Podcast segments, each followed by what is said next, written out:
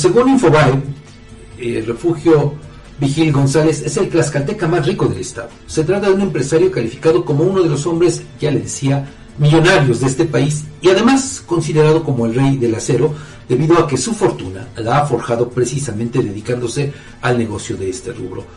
Sus negocios los ha realizado respaldado por su empresa, la cual recibe el nombre de Grupo Osimec, la cual tiene una de sus principales sucursales precisamente aquí en este pequeño estado de la República, además de contar con otras en San Luis Potosí, Puebla, Mexicali y también Guadalajara. Vigil González ocupa la décima posición de la lista de millonarios 2023 con una fortuna de 4.400 millones de dólares, o sea, nada más. ¿eh? Cualquier cosa. Cualquier cosita.